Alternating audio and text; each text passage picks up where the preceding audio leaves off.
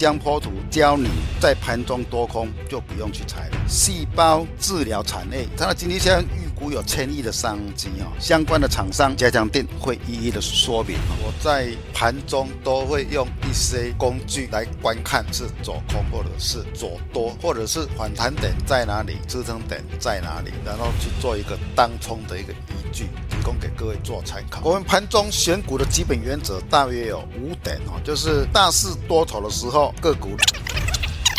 我判断是不是真跌破，或者是真突破。第一个呢，我们盘中拉高出货或主力的诱多盘是怎样？它首先会。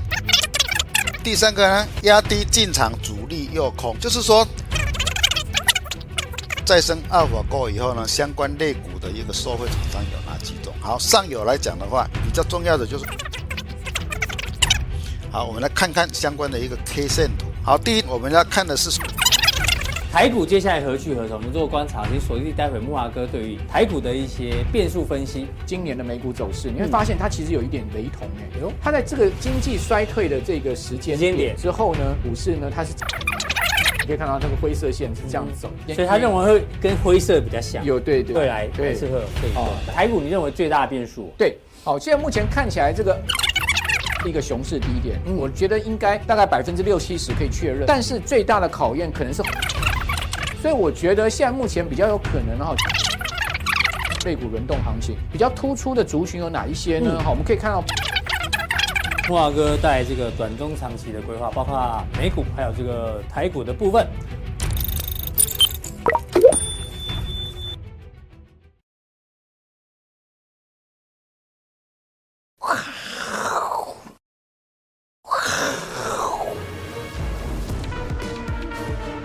欢迎收看，我是金钱豹，带你了解金钱背后的故事。我是大 K 曾焕文。首先欢迎现场嘉宾，第一位呢是我们的资深媒体人木华哥。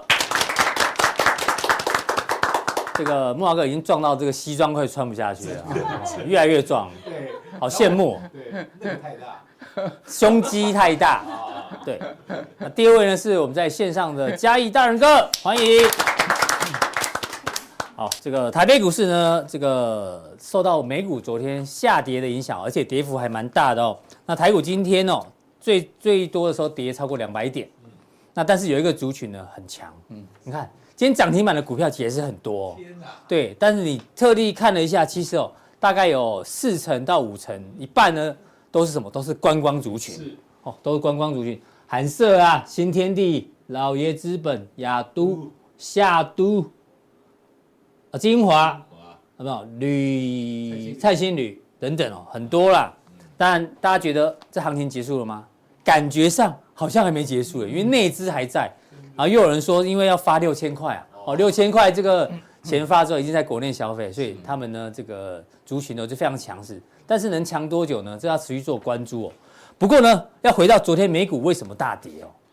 这个这一部电影叫做《西线无战事》，木华哥，请上来。对，你有看过吗？看过。好，这个是 Netflix 拍的，非常好看哦。哎，现在都是 这个叫座叫好啊。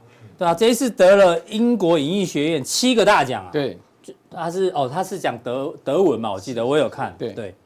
那他要宣传是反战思想，嗯，所以呢，这个年轻人一定要去看一下，看看一下，看看一下，你就会有不同的感觉。从一个德国小兵的视角看，对。一次世界大战最后一年，多么悲惨的一个德法哈，在边界壕沟的一个攻防战。对啊，最后十五分钟哦，生命就在那一刹那之间。对，太悲惨，就不要再爆太多雷，真 建议大家去看。那这个男主角的表情哦，很像什么？很像昨天晚上没有睡觉，然后看美股的人的表情。哎呦，哎，发生什么事情了？小 K 吗？小 K。对，小 K。就是我们的小 K 编啊，昨天小 K 编，你知道他多扯吗？有有，我看到他发脸书嘛。对，他发脸书，你知道吗？他他截他应该是他的电脑还是手机的图，凌晨三点钟，对，还没睡觉，唱歌凌晨，对，还在看美股。嗯，通常我本来想说帮他加薪，后来想不对，他一定是手上有部位，一定一定有部位，没有没有，睡不着。小小 K 已经吃到吃手熟了，是，对，小 K 是 eToro 大户哦，哦。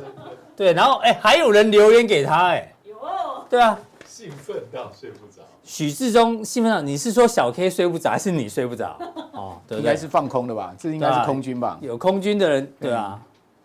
哦，对，盘前就开始跌了。有人说，该来的还是会来，不是不到，只是迟到。他认为美股可能迟迟早，因为基本面跟不上，可能会哦。好，所以要睡觉的人，没睡觉的人还不还还蛮多的呢。哦，好，OK。这个小 K 昨天呢就点出了昨天美股重挫的一个情况。那为什么会重挫呢？大家以为西线无战事，对不对？嗯。昨天美股呢，哎呦，其实事情多了很多。那当然要从这件事情开始讲起啊。是。这个俄乌战争已经一周年，大家想说一周年差不多了吧？结果反而呢，温度一直在一直在往上加。从拜登去这个突然跑去基辅嘛，跟泽伦斯基见了一面之后，然后后来呢，这个北约啊，北北约大家讲，先讲这个好了。王毅呢也跟了这个俄罗斯的高官见面，说中俄坚若坚如磐石。然后普京刚好他不是有那个叫做国情之文，暂停这个战略武器条约，准备恢复核试爆哦。所以这个对于太恐怖，太对于这个资本市场来讲，这是一个震撼弹。对，太恐怖。对，然后大家应该西方世界在抵制俄罗斯，但是中国大陆跟俄罗斯关系其实感觉上还是不错。对，搞不好未来这个是《华尔街日报》说的，习近平这个主席可能会去四月份可能会去跟普京见面。那当然，刚刚讲忘了讲这个，他说核试爆欧。北欧欧盟哦举行三方会谈，说小心会引发世界大战，所以这个氛围之下，难怪美股昨天呈现一个重挫。重挫之下呢，昨天哦大家最关注的殖利率开始飙升，十年期呢，哎，观众朋友，十年期已经来到快要四趴，快四趴，快要四趴喽。那这个水位呢，已经来到这个什么？去年呐、啊，十月、十一月那时候的 CPI 大概是还七以上，现在的 CPI 才六点四，可是殖利率哦。所以一样都是四趴，但是呢，这个背景已经不同了。然后两年期的也往上冲，好不好？那现在市场这个根据高盛分析师的一个说法，去年利率高的时候呢，大家担心利率太高会导致经济衰退。对。可是今年反过来哦，今年呢，大家担心美国经济如果不衰退的话，利率会一直维持在高档，甚至更高。所以让美股昨天也呈现一个下跌一个情况。那美国经济真的会这个不着陆吗？确实哦，哎。刚刚公布的 Market 的 PMI 哦，制造业跟服务业都是高于预期，所以刚刚前前面讲到有政治的问题，然后有基本面持续加热的问题，利率维持在高档，这个感觉就是风雨欲来啊，不是西线无战事啊。对对啊，木华哥觉得嘞。不过这个政治的问题看起来应该也是茶壶内的风暴了哈，就是说美俄之间真的要发生战争哈，就是所谓的第三次世界大战，一定是这个所谓的美俄的战争，而不是只有这个。俄乌的战争嘛，哈，那这种可能性还是相当的低了哈，因为毕竟这一次啊，这个拜登去基辅之前哦，其实几个钟头前就已经先知会莫斯科了。哎呦，哦，这样不要射飞弹，对，这个意思呢就很清楚，就是说我们美国无意跟。俄国开战，好，所以说我去呢是表达我们支持这个乌克兰之意，但是我并不是去挑衅你，好说，呃，我们要派出这个美军啊参战，所以我想这个意味已经非常明显。所以拜登是为了选举的政治。对，所以有人讲说呢，这个总统日总统不待在美国哈，这个跑去呃 这个基辅哈，啊，同时呢通知莫斯科的意思就是说，呃，美国基本上是想让。乌克兰站到最后一个人，然后并不是美国人要参战，好意思就是这样子，然后，所以我我想这个美国很需要乌克兰这个舞台啊，所以我我我我觉得我们也应该要。想清楚这样的一个国际局势，不然说，呃，世界大战基本上，呃，俄国说要恢复核试爆也是恫吓了，好，也就是说呢，你真的不要把我逼到绝境嘛，所以。这样的情况之下，我觉得大家都有警惕警惕之心哈。那这个爆发核战、世界大战的可能性是非常非常低的了哈。那那我觉得基本上还是一个经济的问题。好，也就是这个股市的下跌哈。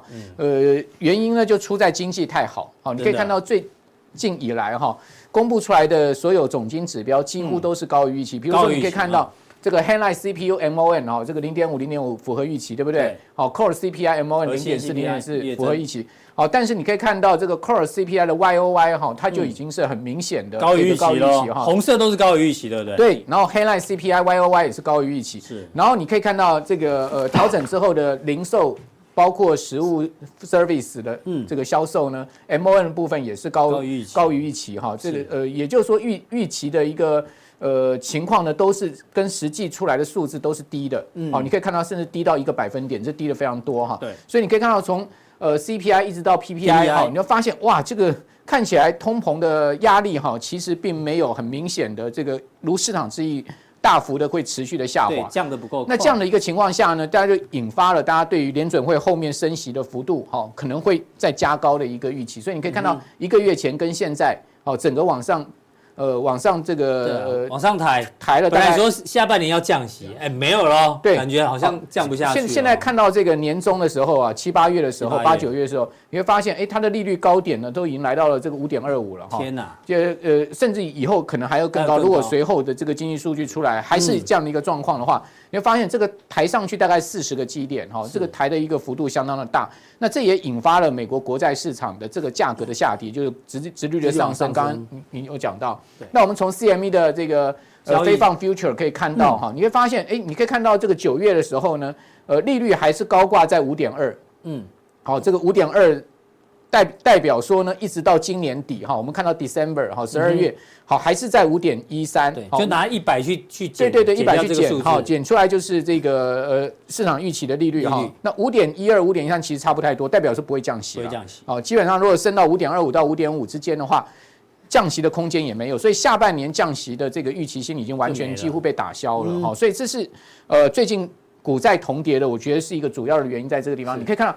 两年期国债殖利率已经快过了，快过，对对对，昨呃昨天已经来到了大概差不多四点一了哈。嗯，现在的这个去年的这个十二月七号当时的高点呢是四点七三，好，那四点七三看起来是有机会突破的哈，因为。呃，美国六个月期的国库券的值率已经突破五趴了，对，所以说你看到啊，这个值率上来，这个波段上来非常明显。好，那另外十年期国债殖利率这个三点四，好，那个现在目前上升到了三点九，接近四趴，上来大概差不多四十到五十个基点，也反映了什么？也反映我们刚刚讲那个整体利率预期的抬高。好，那呃，但十年期国债殖利率跟去年的十月二十四号的四点二五的最高点还一段距离了。好，所以说代表说呢。中长线上面其实并没有短线看这个利率啊抬到那么高的一个这么呃这么紧张的一个情况。好，那十年期还没有突破。好，但我们可以注意十年期后面会不会升破四哈？我觉得如果十年期直接升破四的话，恐怕那个科技股的压力还会再更大一点。对，好，那这个是从国债市场来看观察。另外，我觉得跟台股有关的就是美元指数非常重要，因为你看到今天台币台币开始贬哦，贬一趴嘛，好贬呃贬贬一角，贬一角，然后台币也贬破三十块半。哦，那这个台币今年的高点是二月二号的二十九块六，那贬到三十块半也快贬了一块钱了，然后就回贬快一块钱。那二月二号当天呢，其实大家如果去看加权指数是刚刚好这一波台股突破一万五千六百点的那一天，好，也就一万五千六百点，现在目前已经形成一个高档区。好，那这个高档区有一个小套牢的一个情况。对，那如果说美元指数后面持续转强的话，那你要可能小心。哦，台股的一个低档区会不会被跌破？也就是说，箱型区间如果一旦跌破的话，那就不是所谓西线无战事了哈。所以西线无战事是在一个区间内大家攻防嘛。那个德国、法国在呃这个壕沟战嘛，一九一八年哈，一九一八年那个时候最后的这个二战的最呃一战的最后一年。大家为了那个几百公尺的这个壕沟，哦，弄来弄去死了，牺牺牲了几几百万人，几百万人，几百万人死在那个德德法边界哈，那个这所谓的西线无战事，并并不是没有战争，而是呢，基本上就是很无谓的哦，牺牲人命去争夺那一小小的那个几百公尺的距离而已。所以这个就是那本名著哈，这个从德国视角看这场残酷战争哈下来的一个结论。那基本上呢，我们可以看到台股最近是一个横盘，其实基基本上也跟这个。美元指数呈现同样的一个类似，所以后面我觉得观察美元指数很重要。好，但那个比较不好的，昨天你看纳萨克它其实有一个小 M 头啦。对哦，哦，这个小 M 头其实呃昨天一根黑 K 啊，有一点要破这个重要的。我们讲说重要的防线，因为你可以看到这好几个点连过来，这重要颈线。所以今今今天晚上哈，今天晚上美股很关键。如果纳指在这个地方止稳回升的话，那就还 OK。呃，那基本上呢，大概台股应该还不脱一个区间。但如果说纳股又重挫下来，去呃扣底到这个所谓的季线的话，那你就要小心，台股可能会再往这个一万五千两百点这个低档区前进哈。是呃往下降了哈。那费半也是一样。你可以看到，它其实都已经扣到一个关键的地方了。没错。哦，就是这个这条线，这个这这这个线是不能破。那昨天跌三趴是跌很重。哈，那我们来看，呃，我对于最近为什么这个所谓科技股不跌？哈，先前大家讲说啊，为什么这个我们看到整个利率往上抬升？哦，那直到昨天才比较明显下跌。之前大家酝酿说科技股为什么这波不跌？事实上，我觉得。主要几个原因啦。第一个就是利率跟股票殖利率的联动感，现在目前已经麻痹。好，去年大家都在谈，哦，这个所谓的呃殖利率往上升，其实不利于成长股，不利于科技股这种。谈太多了啦，是哦，谈太多，基本上呢，大家都已经市场已经消化掉这个利空，无感了，无感，所以就有点麻痹。第二个呢，就是呢，呃，去年股市下跌已经反映市场情绪，因为去年大家都知道纳指跟非半指都跌幅超过三成嘛，哈，这么大的一个跌势，对，所以市场其实基本上有一个心态，就是说啊，去年的大跌其实已经 price in，price in 今年的这个所谓的利空消息，哈。那第三个呢，就是市场仍然期待通膨是一个暂时的，哦，这种信念还在，认为通膨终究会降。对，认为通膨终究会降，认为说美国联准会不可能维持五帕利率维持这个一辈子，哦，这个可能就是一个短暂的时间，或者说一阵子，哦，可能就两个季度、三个季度就要降。为什么呢？因为美国财政负担也很重嘛，哦，这个美国国债也快这个三十一兆，要 可能有违约的风险，就美国人不会拿自己石头拿自己脚砸自己脚了，所以说呢，这样的一个信念还在。那当然还有其他因素，其他因素啊，比如说呢，呃，明年这个台湾呃中华民国跟美国都要选总统，对，好，所以说呢，呃，选总统大家都知道说呢，希望有选举行情哈，经济不能衰退哈，因为这个其实有前车之鉴。那个那年如果大家还记得那个卡特总统，哦，这个中美断交其实就是卡特的这个当时当总统的时候决策嘛，哦，中美断交那时候一九七九年，呃，一九七零年代到一九。八零年代哈，这十年哈，其实是中华民国最风雨飘摇的十年嘛，因为呃一九一九七一的一九七一好像是退出联合国嘛哈，那一九七九年中美断交嘛哈，如果我没有记错的话，大概就是在这十年内退出联合国跟中美断交。那其实那个这个是呃中美断交就是卡特。总统对不对？然后卡特后来选输给这个雷根，好，为什么会输给雷根呢？就因为当然美国经济衰退，好，一九八零年那时候的所谓的大滞胀，好，Paul Volcker，好，美国前联准会主席那一段时间，那个那个历史我们就不讲了，利率升到二十趴那个段历史我们讲，所以在这样状况下，拜登想要连任，很重要一个原经济不能衰退，对，经济不能衰退，所以说呢，呃，鲍尔势必不可能，我认为他把利率要拉到六趴更高的一个情况，他可能会停看听了，所以在这样状况之下。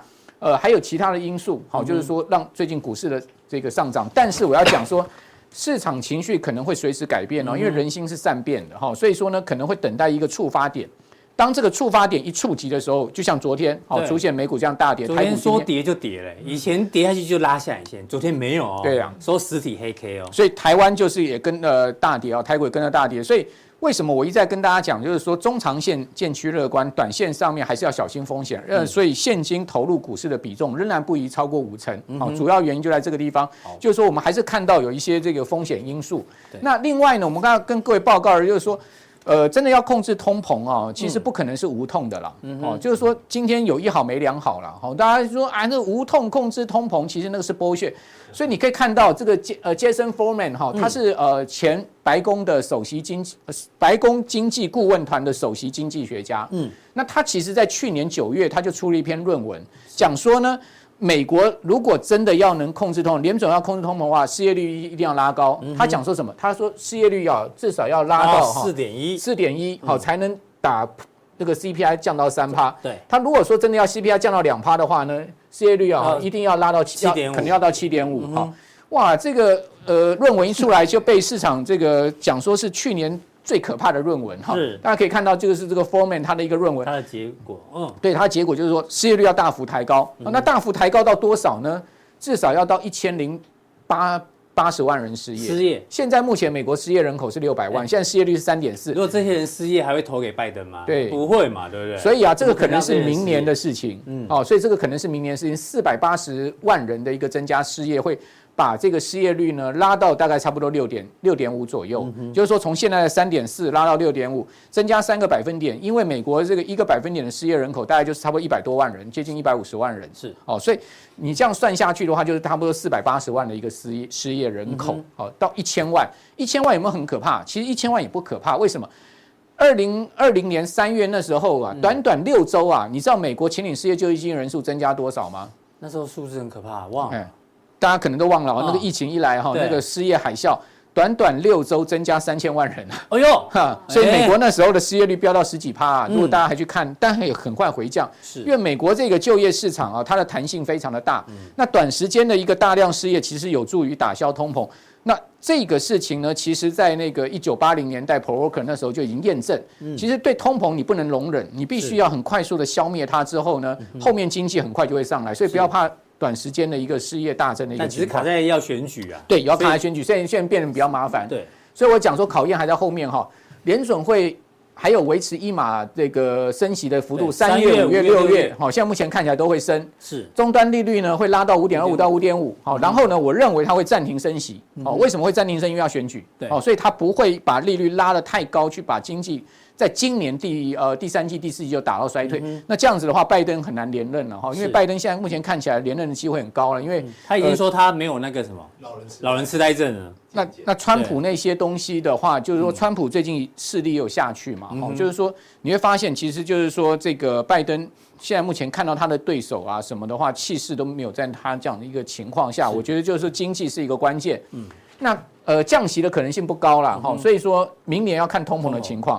那市场哈，我现在觉得有个关键啊，你能不能承受高利率？如果真的来到五趴以上，然后又持续一段时间，市场受得了？市场可不可以承受高利率跟相对高的通货膨胀，还能保持超过成本的成长？就是说，你今天股市要涨哈，个股要涨，一定要有动力，好，就成长的动力。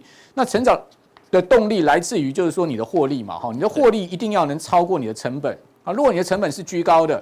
比如说，大 K，你今天开一个餐厅好了，嗯、你的员工现在全部薪水都加了这个一倍，嗯、哦，你的食材成本你都加了一倍，嗯、你还要维持呢？你一个月可以赚过去的呃这样的利润的话，直接收工收工。那你是不是要把你卖掉的卖出去的食物的这个价格要拉高？对啊。好，那就要看我消费者要不要接受嘛。如果消费者不能接受的话，你就没办法拉高价格。那消费端能不能接受，就要看我的所得有没有成长嘛。嗯。好，所以整体的这种动能能不能持续就是关键。好，所以我们从这个举例，大家就知道说，事实上哦，这个企业要能呃高利率承受高利率跟相对高成本，还能维持一定的成长，其实是非常困难的。过去我们可以看到这种状况其实不多了。好，除非特殊的企业，所以。我做个结论，就是说今年的股市还是有比较麻烦的一个状况要处理，所以现在目前也涨多了哈，所以我们觉得在这个地方呢，大家应该要相对这个比较持盈保泰的一个心态，会是比较好。持股千万不要超过五成哈。木华哥有提醒大家，那这个随堂测验好不好？每一个来宾我们都问，木华哥是资深媒体人嘛？对对，你觉得今年哦，因为。对对，你蛋买到了没啊？基本上哈，基本上其实这个所谓的呃所谓的蛋蛋哀愁哈，这个我早就在我的广播节目，我已经不要讲过 N 遍，就是说我们的农委主委陈吉仲哈，这个呃是个农业的经济专家哈，农农业经济学者，我不晓得去年在缺蛋的时候啊，蛋价高涨的时候，农会怎么会寄出一个所谓限制产地蛋价的一个这种政策？我说把价格定在那里。基本上这个政策哈，对于控制农产品的价格是一个非常荒谬的政策。为什么这样讲呢？因为大家学过经济学都知道，所谓的这个价格跟所谓的供给跟它的需求之间，它会呈现一定的关系。嗯，好，那这种关系呢，用在工业产品上面，用在这个农产品上面是完全不一样。因为农产品的这个供给，它不可能快速的像工业产品这么快的提升。是，哦，它必须要经过一项蓄养啊，哈，整个很大的一个这个所谓提升的过程。还有就是说养殖的意愿、生产的意愿也是一个问题。你如果去控制产地价格，基本上，如果生产者无利可图的情况之下，他怎么会增产呢？那你台湾现在目前是一个缺蛋的问题啊！哦，你的价格之所以上涨，是因为产销供给面的问题。你应该致力于提高产量，哦，而非呢去抑制价格。但是呢，回到农委会的角度来讲，它可能短期内它可能没有办法提高产量，哦，呃，他又要满足消费端认为说你要去控制价格这种想法，就变成是一个民粹决策。哦，所以说我觉得。郭董最近在脸书上面写的，完完全全就是我先前所讲的这样的一个意思，就是说供给跟需求之间，在呃工业产品上面跟农产品上面是完全不一样的，好，不能用同样的思维的。哦，谢谢木阿哥的这个补充。不过呢，你那回到我们问 问来宾的问题啊，对，二零二四有有没有郭？我觉得他绝对不会缺席的。他现在目前已经很明显的表态说，呃，他有参与大选的意愿嘛，哈。对，是他那这个就看说，那你觉得他会不会出现？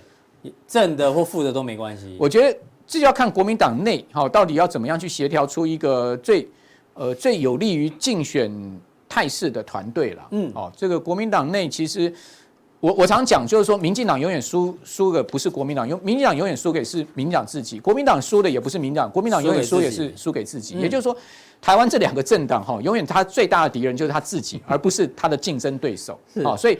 往往政党轮替呢，我可以跟各位报告，都不在于竞争对手太强，而在于自己做搞砸了锅。对，哦，就是这样的一个局面。搞砸了锅，所以你意思说没有锅，是不是？我的意思是说呢，我的意思是说呢，锅预测一下有没有锅。我的意思呢，蓝营如果想要重新再夺回这个执政权的话，他们必须要去好好思考一下我刚刚所讲的这段话了。哦，当然我我不是说我很厉害啊，我只是说我们以一介草民的身份哈，针对蓝营啊，我们。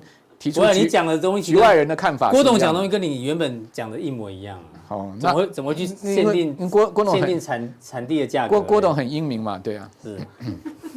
好，所以有没有锅啊？我们要一定要赌麦当劳。他绝对不会，他绝对不会缺席。我只能讲，他绝对不会缺席。有有有，他绝对不会缺席的。对。好好好，因为这会影响到未来红海的股价嘛，大家参考参考。好，好，那待会加航店的时候呢，木华哥呢要跟我们说什么？台股接下来何去何从？有一些很大的变数啊！因为呢，龚明鑫哦，这个国发会主委说，景气像坐云霄飞车，确实，哦，这跟天气一样，忽冷忽热。然后世界先进开的法说会说，Q1 呢，营运瞬间呐、啊，瞬间谷底，哦，这个呢，到，对啊，那到底要怎么做观察？请锁定待会木华哥对于这个台股的一些变数分析。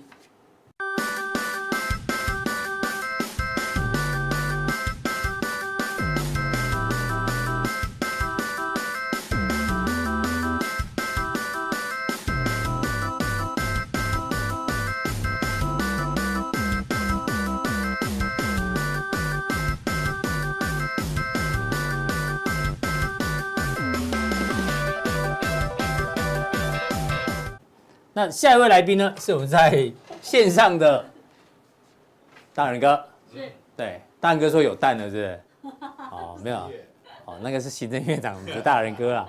好，他也要从这个道琼哦，昨天大跌，那升息一律再起呢，再起啊，有一些这个看法跟大家做分享。同时呢，他也会跟大家分享生计里面的再生二法到底效果如何。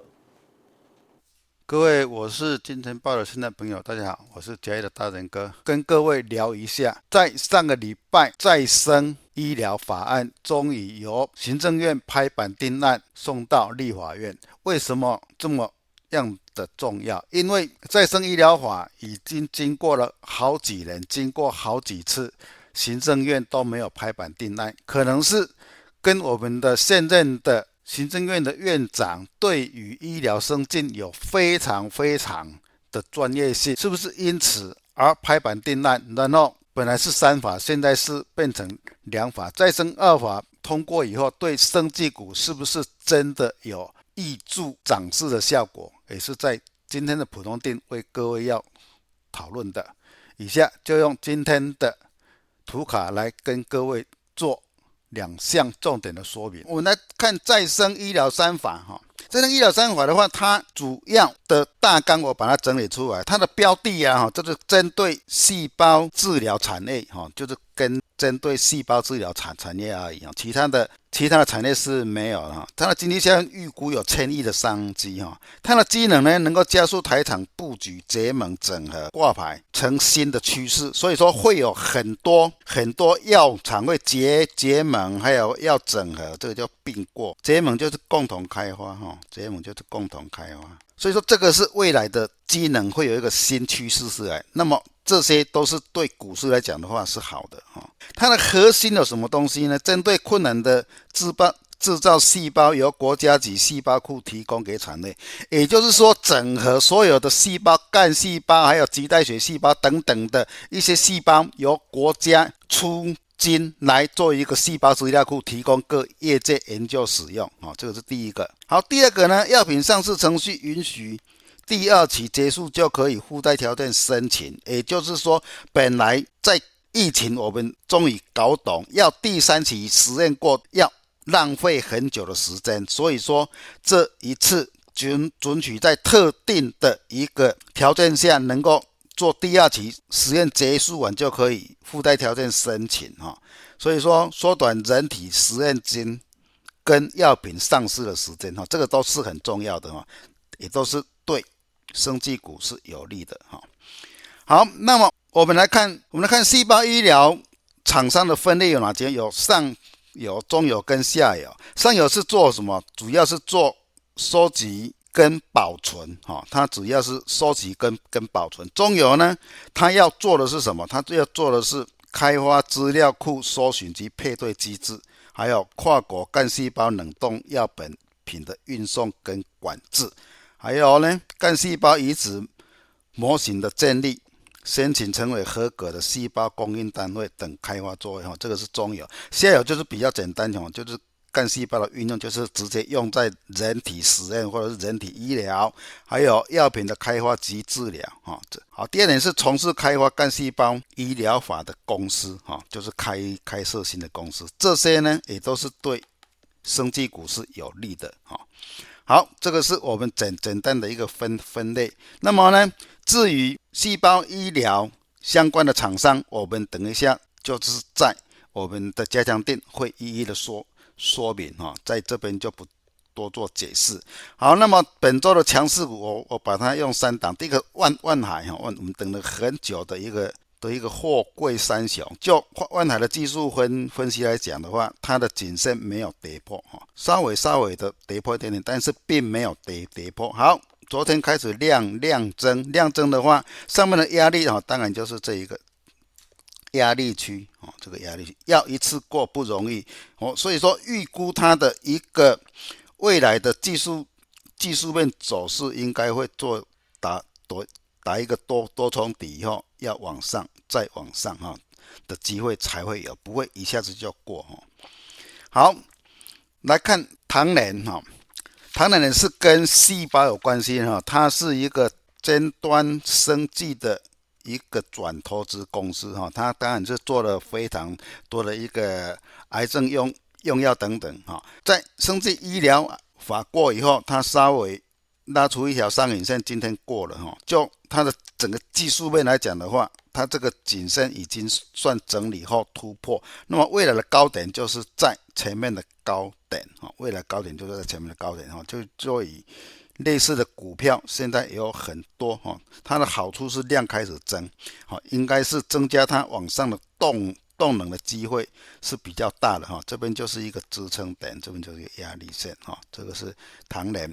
第三档来讲的话是雷虎哈，雷虎它在上个礼拜做了一个非常非常漂亮的洗盘哈，洗盘亮完以后整理一一周，再由它的产业利多跟。我们的军方正式签约发展无人机哦，就开始往上连续涨了两两天哈。今天拉出一个上下影线，那么没那么没关系，它已经突破前面的颈线来讲的话，这边都是一个支撑的一个位置哈。这边就是未来就是一个大的一个支撑区，好，这边就是一个大的支撑区啊，支撑区啊，这个是雷虎。好，那么我们看今天的。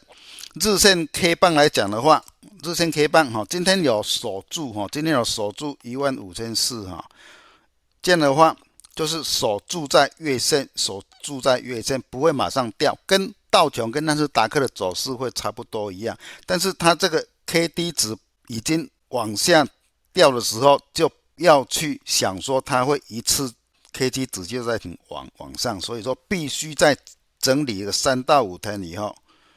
必须要整理三到五天以后，要涨再涨哈，有三到五天的整理期哈，所以说就是不抄底啊，不抄底哈，这个是给各位的建议。好，昨天大家要震撼了一下哈，道琼跌了七百点哦，近七百点哦，大家的讯息是因为美国升息，鹰派声音再起，造成美国昨天大跌了七百多点。但是，是真的是这样子吗？因为升息的高点在去年的十二月份都已经知道了，然后升息的速度可能是有关，但是升息已经来到快来到预估的顶点了。为什么股市现在还在反应？假如说升息真的那么重要的话，是不是？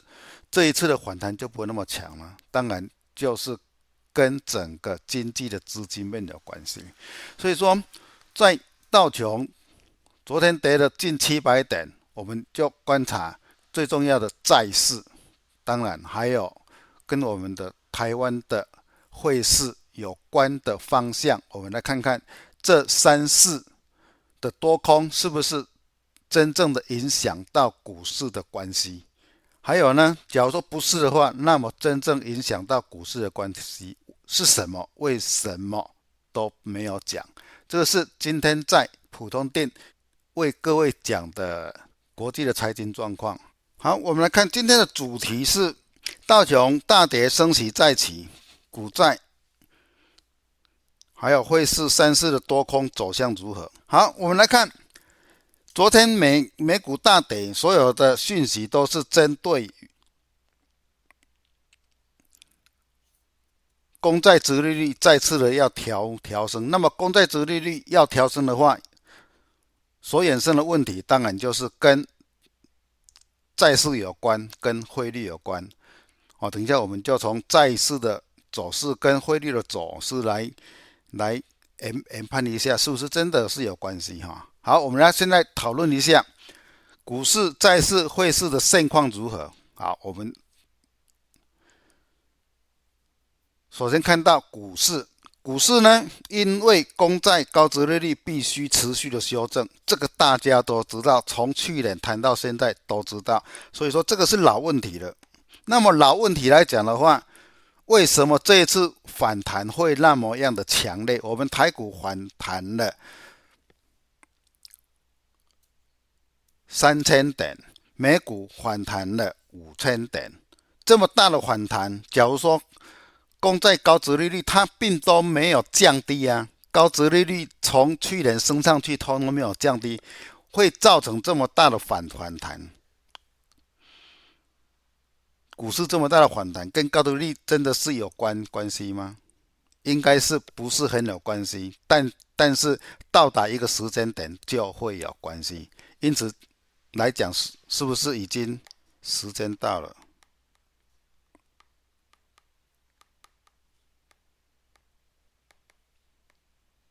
就是这个。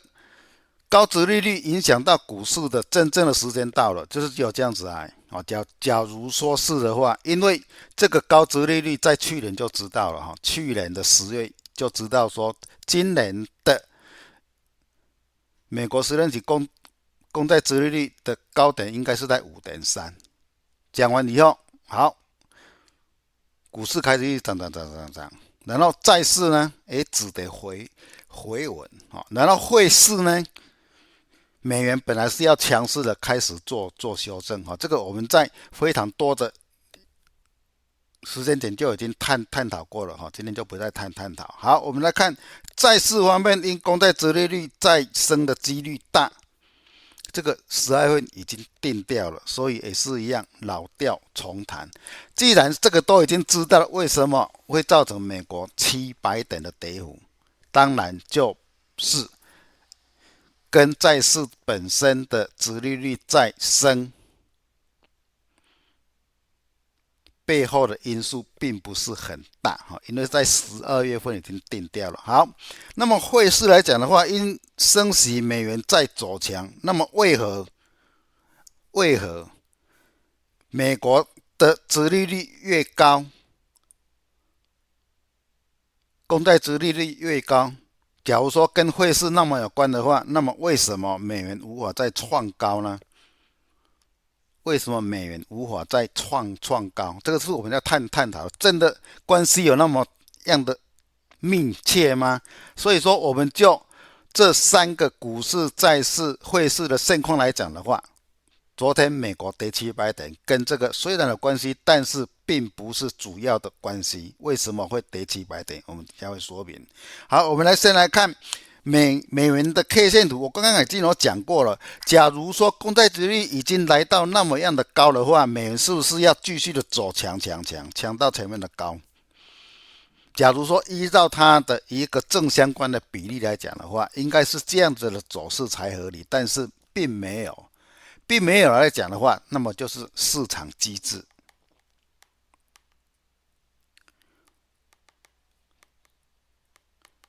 市场的机制大于美元跟殖利率的关关系，所以说市场机制走到哪里，当然整个股市或债市的走势就会跟到哪里。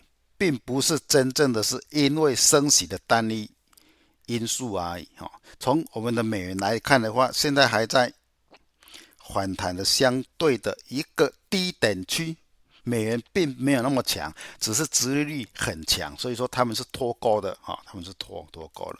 好，这张图是美国十年期减掉两年期公债殖利率的差和公债价格。假如说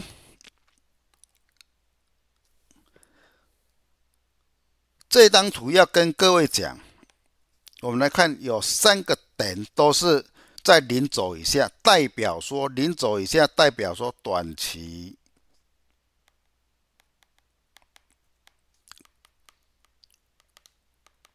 债市过热，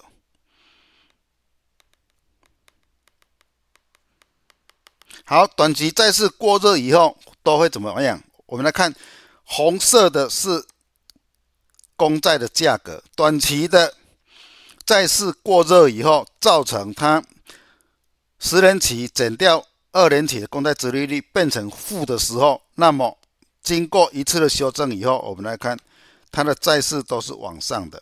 债市都是往上的。好，这一次呢，债市还在下跌中。那么，依照历史的经验来讲的话，整理完以后，债市在一直往上的机会就会存在有哦，就会存就会存在哦。它的方向应该整理完以后，依照历史的前两次的经验来讲的话，应该债市未来在修正完以后，它往上的方向是比较大的。因此呢，在市场就有很多人说啊，今今年是投投资在在市人，当然也包括本身在内，是这个因素哈。好，我们来看美国公债殖利率与股市的关系哈，这个就很明显的来看到，绿色的是公债殖利率，紫色的是纳斯达克，还有红色的是。S M P 五百的指数，好，这个都大家这张图已经看了好几遍了哈，我就不要再说明。也就是说，公债殖利率会跟股市会成负相关，就是说，公债殖利率越高，股市它就会有往下修正的可能，会比较大哈，会比较大哈。现在公债殖利率往上了，好，纳斯达克往下修正啊。M MSP 五百昨天也做一个大幅的修正。好，这张图是美台十年期公债利差与汇率，上面这个是利差。利差，假如说利差越大的话呢，表示说美国的公债殖利率比台湾的公债殖利率要高很多，因此呢，正常流向就会造成。台币会贬值，往上是贬值哈，往上是贬值。逆差越大，台币就会贬值。昨天就是一个非常好的例子哈，它在往上升的时候，好，今天的台币就贬值哈，也就是说钱会回流到美国，钱会回流到美美国的意思。好，我们来看这张图是台币的汇率哈。这个是台币的汇率，今天已经来到一个贬值的一个压力点，贬值的一个压力点。我们来看台币的的的汇率表来讲的话，前面这个高点就是美国升息的因素，好，升息完就开始走低，这一波走低呢，是因为投资。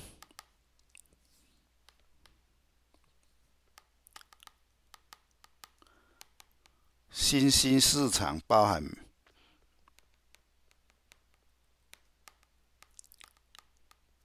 包含台湾的股市的获利殖利率比美国还要好，因为美国的公债殖利率比较高嘛，所以说把资金转到新兴市场跟台湾来投资股市的获利比投资美股的殖利率还要高，所以整个台币就在。升息告一段落以后，就开始一直反弹升息哦，一直到二月二月二月份以后呢，才又开始由升转本哦，由升转本，由升转本的这一个就是我们刚刚讲的利差的因素，利差的因素，哦，啊，由这一张图就可以看到，所以说这个有三个阶段，第一个阶段是升息，第二个阶段是投资新兴市场，第三个阶段是利差的因素，造成台币贬值。好，我们来看道琼的 K 线图来讲的话，昨天跌了七百点，也就是说破了